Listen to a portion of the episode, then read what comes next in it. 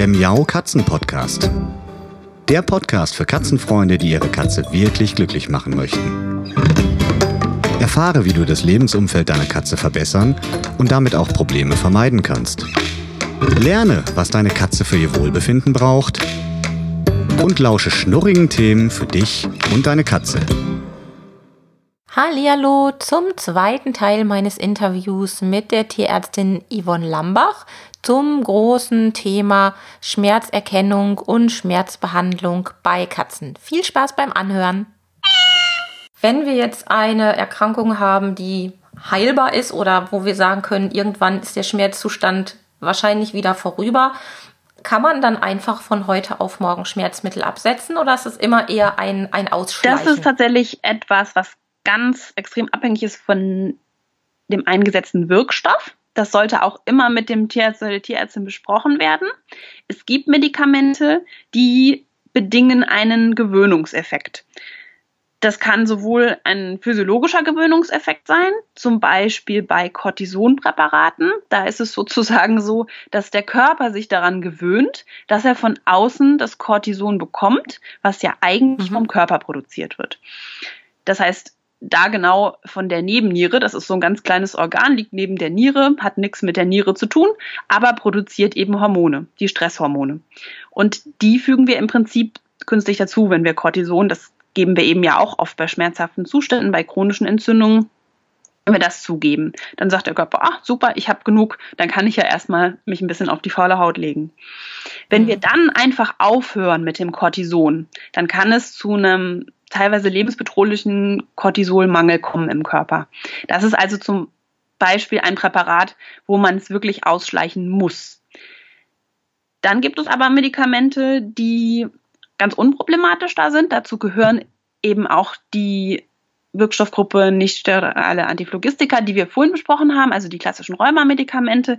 Da ist es vielleicht eher so, dass man sagt, man versucht eben auf die niedrigste Dosis zu gehen und versucht dann einfach mal aufzuhören oder alle zwei Tage das zu geben, was ja, wie gesagt, ein bisschen vorsichtig zu ähm, beurteilen ist aber die müssen nicht ausgeschlichen werden. Und dann gibt es Medikamente, die eben keine physiologische Gewöhnung, sondern eine psychische Gewöhnung ähm, bedingen. Das sind mhm. manchmal Medikamente, die wir einsetzen, die dann doch aus der Humanmedizin kommen, die wir unter wirklich äh, langer Abwägung einsetzen und die können unter Umständen als Schmerzlinderung oder eben manchmal auch als Stressminderung eingesetzt werden und die müssen wir auch ausschleichen, weil sich eben die Psyche daran gewöhnt, ja, und es dann eben aber auch zu mhm. körperlichen Entzugserscheinungen kommen kann. Also es ist eben vom Wirkstoff abhängig und sollte immer besprochen werden. Das ist, finde ich, nochmal echt ein wichtiges Thema, weil man sich da, glaube ich, im Alltag nicht so viele Gedanken macht. Also die passende Dosierung, das leuchtet ein, die ist wichtig, aber auch die Dosierung im Laufe der Zeit, dass man einfach nicht heute mal sagt, ach, es geht dem Tier gut, dann lasse ich es mal weg oder was auch immer. Ähm, morgen ist wieder schlimm, dann gebe ich mal wieder was, sondern man muss sich schon dann an diese besprochenen Intervalle sozusagen halten und beim Ausschleichen oder Nicht-Ausschleichen dann eben auch genau darauf achten, was der Tierarzt da einem sagt. Mhm. Ich glaube, das kann im Eifer des Gefechts echt schnell mal untergehen. Ähm, ja, da, bei unseren da, Menschenmedikamenten da, ist es ja ähnlich. Sicher, das ist tatsächlich so. Und ähm, ich glaube auch, die Tierärzteschaft wird besser darin, das explizit bei jedem Patienten zu erklären, wie das genau ist. Aber mhm. natürlich haben wir da auch noch Ausbaupotenzial. Und ähm, ja. genau, das ist auf jeden Fall was, ähm, was wir, was beide Seiten sozusagen mehr berücksichtigen sollten. Denn ich denke, dass dann die Heilungschancen besser sind und dann wird mhm. man auch mehr sehen, dass das gut ist und dann wird die Akzeptanz auch besser sein. Ne? Das ist halt ja. auch was, was natürlich eng miteinander verknüpft ist. Ja, und es kommen ja auch so viele verschiedene Faktoren zusammen, wenn man als Halter mit seinen geliebten Miezekatzen zum Tierarzt geht. Man ist selbst aufgeregt, man macht sich Sorgen. Das Tier ist meistens auch nicht gerade erfreut, auf diese Reise zum Tierarzt zu gehen. Und dann haben wir direkt das nächste Thema was ist, wenn ich als Halter es nicht schaffe, die, äh, die Medikamente regelmäßig einzugeben? Das ist ja auch ein ganz, ganz großes Problem bei uns Katzenhaltern, dass viele Katzen sich da ja nicht so ganz drauf einlassen wollen, dass wir da zu ganz vielen Tricks greifen müssen. Mhm. Und manchmal ist es auch so, der eine Trick funktioniert heute und morgen, aber übermorgen schon wieder nicht mehr. Was kann man denn da tun? Hast ja. du einen ultimativen Tipp? ja, das wäre super, wenn ich den hätte. Ähm, das ist tatsächlich eine schwierige Situation. Also das eine ist natürlich, dass sich auch Lebensumstände ändern, Menschen arbeiten Schichtdienst und so weiter. Selbst das ist mhm. ja eine, ein Problem an der Stelle. Aber die Katze ist natürlich auch ein ganz limitierender Faktor, da hast du absolut recht. Ähm, prinzipiell ist es so, das wissen alle, die mit Katzen arbeiten, dass das schwierig ist. Und wir versuchen auch immer in der Beratung, das tatsächlich zu besprechen, was der Besitzer, die Besitzerin ähm, sich zutraut, der Katze zutraut, dem Team zutraut sozusagen. Ähm, was mhm. wird wohl realistisch sein? Welche Darreichungsform ist realistisch? Ähm, wie können wir das versuchen? Und wenn dann eben Schwierigkeiten auftauchen, dann ist es am besten, das einfach immer direkt zu, zu besprechen. Und wenn man weiß, dass das so ist, wenn die Erfahrung zeigt, dass an zwei Tagen von dreien das Medikament in die Katze reingeht und an einem in der Regel nicht, dann muss man das an irgendeinem Punkt, wenn man alle Optionen abgearbeitet hat, verschiedene Darreichungsformen, verschiedene Leckerlis, mhm. verschiedene Tricks, ähm, dann muss man es irgendwann auch akzeptieren. Aber bis dahin ist es auf jeden Fall super, wenn man als Besitzer, wenn die Besitzerin eben das Ansprechen, ähm, einfach die Rückmeldung geben, klappt's, klappt's nicht, dass man nochmal schauen kann, was, an welchem Rädchen kann man drehen.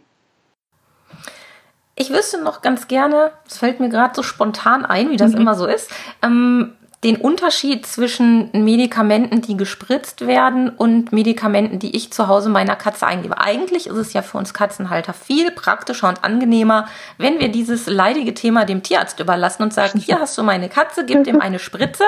Ähm, man hört ja immer wieder von Depotspritzen und dann habe ich nichts mehr damit zu tun und meine Katze ist erstmal medizinisch versorgt. Ja. Aber ich weiß auch, dass es Unterschiede gibt in der Wirksamkeit und dass man manchmal eben doch besser die Tabletten geben sollte und die Spritzen nicht die beste Lösung sind. Wie ist es damit? Was, wo sind da die Grenzen? Ja, die Grenzen sind da eigentlich relativ klar. Äh, es gibt Präparate, die kann man spritzen, die gibt es in der Form und dann gibt es Wirkstoffe, die gibt es einfach nicht als Spritze und schon gar nicht als Depotspritze. Das heißt, da sind uns schon die Hände gebunden. Wir haben das einfach mhm. nicht. Ähm, es gibt zum Beispiel bei den klassischen Rheumamedikamenten, ähm, da gibt es einen Wirkstoff, das Medoxicam, das gibt es in verschiedensten Formen von verschiedensten Firmen. Das ist so der älteste Wirkstoff, der auf dem Markt ist. Das können wir spritzen oder als Saft geben oder auch als Tablette. Und die Wirkung ist in etwa vergleichbar. Also da würde ich immer versuchen, der Katze das zu, also schmackhaft zu machen. Ähm, das ist mhm. auch tatsächlich oft sehr schmackhaft, also das ist oft nicht das Problem. Dann gibt es aus dem Wirkstoffbereich kein Depotpräparat schon mal. Das heißt, da haben wir gar nicht die Alternative, da können wir das den Besitzern gar nicht anbieten. Es gibt aus dem aus der Wirkstoffgruppe der ähm, Corticoide, also der Cortisone, gibt es Depotspritzen. Die mhm. werden schon auch öfter eingesetzt. Ähm, aber da ist eben auch im Prinzip das Risiko immer dann, wenn ich ein Medikament gebe, was ich in Depotform gebe, dann kann ich das nicht wieder aus der Katze rausnehmen, wenn ich merke, das ist jetzt gerade gar nicht gut. Das ist, mhm. das muss man sich auch immer grundsätzlich überlegen. Das heißt, wenn ich so etwas einsetze, dann macht es Sinn, erstmal eine kurzwirksame Variante zu probieren. Und wenn ich dann sehe, oh, das klappt ja, dann kann ich überlegen, ja. das Depotpräparat zu geben. Und dann ist es natürlich eine, eine massive Erlast, äh, Entlastung für den Besitzer und die Katze, wenn man das kann. Das ist tatsächlich äh, meines Wissens nach im Bereich der Schmerz- und entzündungshemmenden Medikamente sind es eben nur die Cortisonspritzen, die wir als Depot geben können. Ähm, und dann nehme ich gerade noch mal eine kleine Kurve, weil ich das ganz wichtig finde. Äh, es gibt eine Depotspritze bei Antibiotika, die wir zur Verfügung haben.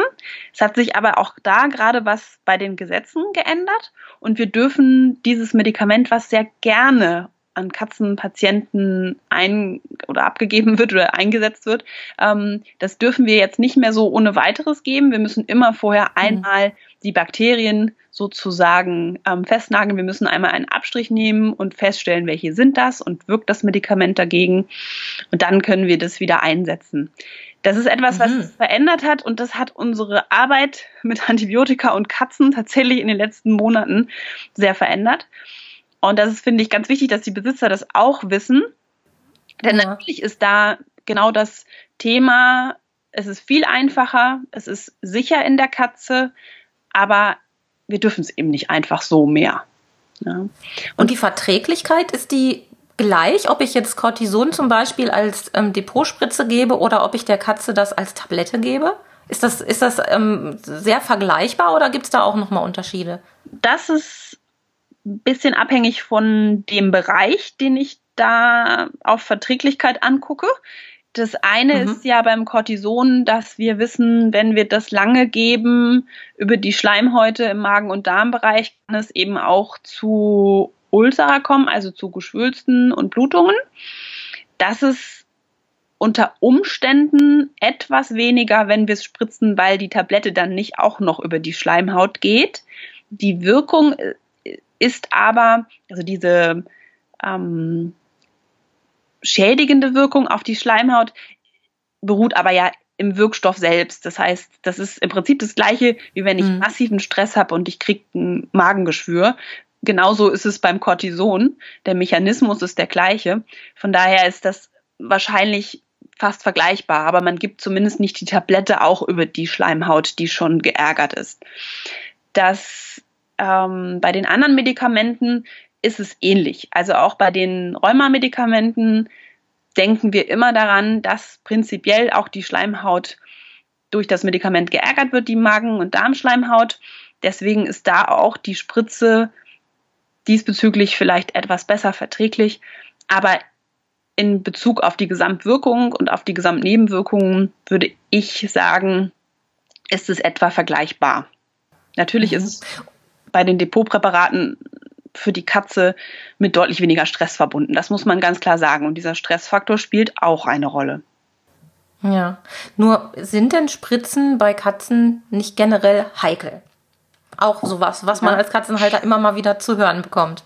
Ja, das ist richtig, dass wir wissen, dass Injektionen bei der Katze insbesondere auch mit einem Risiko verbunden sind, dass sich diese Injektionsstelle verändern kann. Und mhm. zwar in der Form, dass dort Tumore entstehen. Es ist so, dass auch da wir oft eine eine etwas löchrige Datenbasis haben. Es gibt mhm. Studien dazu und es gibt auch die Tendenz, dass diese Tumoren jetzt deutlich weniger wieder werden, wo wir sensibilisiert sind dafür. Es ist in erster Linie in Verbindung gebracht worden mit Impfstoffen und Impfinjektionen und vor allen Dingen an der Stelle mit den Adjuvantien. Das sind die Mittel, die den Impfstoff sozusagen ähm, ja, begleiten Wirksam im Fläschchen. Ja? Ähm, mhm. Also nicht der Impfstoff selbst. Und das sind ja in der Regel ähm, ähm, die, also in dem Impfstoff ist ja die Information enthalten für den Körper über die, den Krankheitserreger und aber in einer Form, in der er nicht mehr krank macht. Und die Zusatzmittel sozusagen, die sind verdächtig dafür, eben diese Tumoren zu begünstigen. Und wie gesagt, mhm. es wird weniger. Ähm, und das ist eben, wird vermutet, dass es daran liegt, dass wir ähm, die Impfstoffe verbessert haben, dass die Impfstoffe weniger Adjuvantien enthalten und dadurch auch weniger äh, eben ähm, im Unterhautbindegewebe der Katze eben ähm, Schäden verursachen. Das heißt nicht, dass es eben nur in Impfinjektionen äh, sind, die diese Veränderung hervorrufen. Es können mhm. natürlich auch ganz banale Injektionen theoretisch Veränderungen in dieser Form hervorrufen, weil wir vermuten, dass letzten Endes initial Entzündungsprozesse stehen und die dann dazu führen, dass sich dort das Gewebe verändert. Das ist immer eine Abwägung. Und da stimme ich dir zu. Klar, wenn man da auf Nummer sicher gehen will, dann ist die orale Gabe, also als Tablette oder als Flüssigkeit übers Mäulchen oder mit dem Futter eben die sicherere. Hm. Ja, also ein riesen, riesen Thema, wo man sich echt so ein bisschen auch, glaube ich, mal reindenken muss. Und wenn man das macht, schlägt man ja fast zwei Fliegen mit einer Klappe, weil da kann man ja auch ähm, die menschlichen Medikamente sich nochmal so vorknöpfen und nochmal drüber nachdenken, wann und wie oft nimmt man mal so eben im Vorbeigehen eine Schmerztablette, weil es einem nicht so gut geht. Und ich glaube, da gehen wir auch alle ein bisschen leichtfertig mit um, mit dieser ganzen Thematik. Ja, ja, und es ist tatsächlich, genau, da, da stimme ich dir auch zu, das ist tatsächlich ganz toll, weil man sich zum einen selbst so ein bisschen hinterfragt, aber zum anderen eben auch wirklich viel lernt. Also sowohl über die Medikamente, die eben bei den Tieren eingesetzt werden können, als auch über die Möglichkeiten, die es bei Menschen gibt, die eben ja sehr, sehr viele Parallelen aufweisen. Es gibt ja mhm. einige Medikamente, die beim Tier dann irgendwann zum Einsatz kommen, weil sie irgendwann mal für den Menschen entwickelt wurden, da haben sie nicht funktioniert, dann hat irgendeiner rausgefunden, huch, das funktioniert ja beim Kaninchen und dann wird es irgendwann doch, also bekommt mhm. das Medikament, was erst ganz traurig war, dann doch noch seinen, seinen Bestimmungszweck und letzten Endes ist es eben ähm, sehr, sehr spannend. Auf jeden Fall. Und wir sollten uns da immer Gedanken machen, warum und weshalb wir äh, zu Medikamenten greifen und auch wir als Tierärzte sind ja ja sehr, sehr sensibilisiert. Also uns ist das ja mhm. alles klar und wir werden nur zu einem Medikament greifen, wenn es wirklich angezeigt ist. Ja. Yvonne, hast du noch was zum allgemeinen Thema Schmerzen? In der nächsten Folge werden wir nochmal auf spezielle Schmerzen eingehen, aber wenn es jetzt um Schmerzbehandlung geht, Schmerzerkennung geht, wir haben ja ganz viele Sachen jetzt schon angesprochen. Gibt es da noch was, was du auf dem Herzen hast, was du den Katzenhaltern, unseren Hörern noch mit auf den Weg geben möchtest? Ja, tatsächlich. Ich habe da noch was. und zwar Sehr gut. haben wir jetzt ganz, ganz viel über Medikamente gesprochen. Und das ist auch super wichtig und die sind ein ganz, ganz elementarer Bestandteil der Therapie. Das ist gar keine Frage. Aber die sind ja eben nicht alles. Ähm, die Schmerztherapie, gerade auch bei der Katze, aber prinzipiell auch bei, bei den Zweibeinern und anderen Vierbeinern, ähm, wird ja inzwischen ähm, auf mehrere Säulen gestellt. Man nennt das multimodal, ist ein ganz schlaues Wort. Bedeutet einfach nur, dass wir verschiedene Aspekte anschauen und dazu gehört eben neben den Medikamenten ganz wichtig die Ernährung, Ernährungsphysiologie. Das heißt, Aha. bedarfsgerechte Fütterung, das ist das eine, mhm. dass wir wirklich hingucken, wie alt ist unser Patient, was macht der, wie viel Energie braucht der, wie ist der insgesamt aufgestellt, muss der eher abnehmen oder soll der vielleicht eher ein bisschen Muckis aufbauen, ähm, Menge und Zusammensetzung der Ernährung eben. Und dann eben entsprechend je nach äh, der Situation Gewichtsreduktion oder eben das Ziel ist dann vielleicht doch, dass die Katze wieder ein bisschen zunehmen soll und eben auch ein bisschen Muskeln aufbauen soll. Also mhm. da ist die Ernährung ganz, ganz wichtig. Und da gibt es noch so einen kleinen Zusatzeffekt, wenn wir uns die Ernährungszusätze angucken, die, die wirklich auch für Schmerzpatienten, also in der Regel sind das ja wieder Arthrosepatienten, ähm, einen Vorteil bringen. Ich sage jetzt nur mal Stichwort Grünlippmuschel ähm, und ja. verschiedene Aminosäuren, die einen positiven Effekt haben. Die kommen noch dazu. Aber das ist eben nicht alles. Es geht wirklich auch darum, dass man schaut, welcher Bedarf besteht und habe ich einen guten Ernährungszustand, habe ich einen zu guten Ernährungszustand oder muss ich da noch ein bisschen wieder was auf die Rippen bekommen? Das ist die zweite Säule neben den Medikamenten. Dann haben wir natürlich auch den Aspekt Physiotherapie. Das mhm. ist bei Menschen so ganz selbstverständlich, ähm, dass man, wenn man Schmerzpatienten hat, dass man da eben auch schaut, was kann der Physiotherapeut oder die Physiotherapeutin tun und was kann der Patient selbst tun, physiotherapeutisch. Mhm. Ähm, das ist bei der Katze noch nicht so weit, aber ist ein ganz, ganz wichtiger Aspekt. In Bewegung kommen ist letzten Endes da wirklich der, äh, der Knackpunkt. Also, ja. in einer Schmerzsituation neigen wir alle dazu, da sind die Vierbeiner nicht anders als wir, uns zurückzuziehen, uns möglichst wenig zu bewegen. Das ist aber letzten Endes nicht gut, weil wir, wir verlieren Muskelmasse, dadurch wird alles noch instabiler und tut noch mehr weh. Und da ist die Physiotherapie super wichtig. Und bei Katzenpatienten ist es tatsächlich oft so, dass ich auch sage, so, Sie suchen sich jetzt einen guten Physiotherapeuten, eine Physiotherapeutin. Die werden Ihnen in der Regel mehr Dinge zeigen, die sie zu Hause mit ihrer Katze machen, als dass sie jetzt zweimal die Woche hinfahren muss, so wie wir das kennen, und da ja. 20 Minuten zur Behandlung hingehen, sondern das ist einfach dann nochmal ein Profi, der sich die Situation anschaut, der nochmal Know-how hat und helfen kann, dass es eben zu Hause besser wird, dass es zu Hause wieder flutscht. Und dazu gehört mhm. auch, dass man nochmal guckt, wenn die Katze zu Hause bewe sich bewegen soll, wie kann ich da Hürden abbauen? Und das wird man dann unter Umständen eben auch zusammen machen können mit dem Physiotherapeuten. Da gibt es ja. ja inzwischen wirklich viele Profis, die da super unterstützen können. Das ist die dritte Säule. Und dann gibt es noch so ein paar neuere Dinge. Natürlich wird man bei ganz schwer kranken Patienten auch mal darüber nachdenken, chirurgisch etwas zu verändern.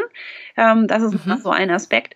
Aber es gibt eben auch strahlenmedizinische Ansätze zum Beispiel, wo man mit einer ganz geringen Strahlung versucht, diese Entzündungsprozesse oder Veränderungen günstig zu beeinflussen, damit der Patient da weniger Schmerzen hat. Und man mhm. kann natürlich noch zusätzlich das ist so ein bisschen eine Frage, ähm, eine grundsätzliche Frage, kann man nochmal schauen nach zum Beispiel homöopathischen unterstützenden Therapien. Also da spricht ja gar nichts gegen. Da gibt es mhm. auch Präparate. Das ist aber natürlich einfach eine Frage der Überzeugung und Einstellung.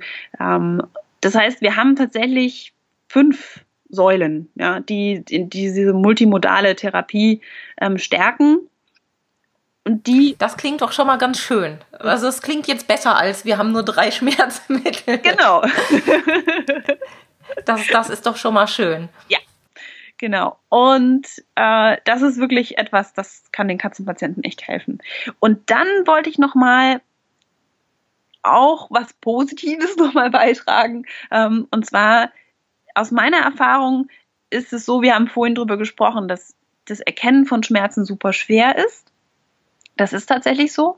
Wenn wir dann aber den Schmerz anpacken und der Patient, die Patientin sich bessern, dann wird es oft sehr schnell sehr sichtbar. Das heißt, wenn mhm. wir dann wieder hinschauen, wie verhält sich die Katze? Wie schaut sie? Wie hält sie sich? Wie bewegt sie sich? Wie lässt sie sich von dem Besitzer streicheln? Wie lässt sie sich auch mal vom Tierarzt dann anfassen? Ähm, mhm. wird untypisches Verhalten plötzlich wieder abgelegt oder verändern sich die Aktivitätsmuster, wird wieder geflitzt, wird wieder gespielt, ähm, ist der Appetit wieder besser. Das sind oft Dinge, die sich sehr schnell verändern in dem Moment, wo wir den Schmerz anfassen. Das heißt, das ist sehr positiv. Und mhm. das ist etwas, was äh, uns natürlich dann auch äh, sehr viel Freude bereitet und auch etwas, womit wir dann letzten Endes den Katzenbesitzern das auch wirklich näher bringen können, dass eine längerfristige Therapie extrem viel Sinn macht, weil sie so viel mehr Lebensqualität. Aber es ist eben oft erst dann sichtbar, wenn man den ersten Schritt gemacht hat. Ja, aber das ist trotzdem ein, ein schönes Abschlusswort zu diesem Thema sozusagen, weil ich glaube, ähm, wenn wir alle ein bisschen genauer hingucken und uns darauf einlassen, auf diese ganzen tollen Möglichkeiten, die es gibt, dann haben wir einfach auch für unsere Katzen schon echt einen riesen, riesen Schritt getan in Richtung Schmerzfreiheit und mehr Wohlbefinden. Und das ist ja wirklich toll, dass wir das können, dass wir euch Tierärzte haben. Also richtig klasse. Ja, Dankeschön. Das ist ja auch unser Anliegen, dass, ähm, ja, dass wir einfach mehr sehen und äh, dann eben auch mehr helfen können. Genau. Prima. Ja, dann danke ich dir erstmal für dieses wieder wahnsinnig spannende Interview oder für deine ganzen Informationen, die du uns mitgegeben hast. Denn ähm, das Thema Schmerzen kommt ja leider irgendwann immer mal wieder zur Sprache und muss irgendwie angegangen werden. Und ich freue mich schon auf die nächste Folge, wo wir uns ein bisschen auf die Zähne konzentrieren werden und sage für heute erstmal nochmal lieben Dank und Tschüss. Ja, ich danke dir auch. Tschüss. Das war eine Folge des Miau Katzen Podcasts von Sabine Rutenfranz.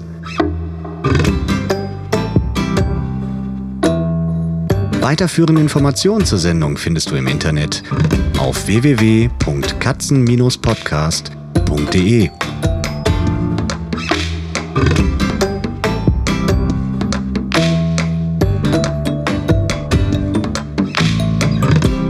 Und jetzt aus die Maus.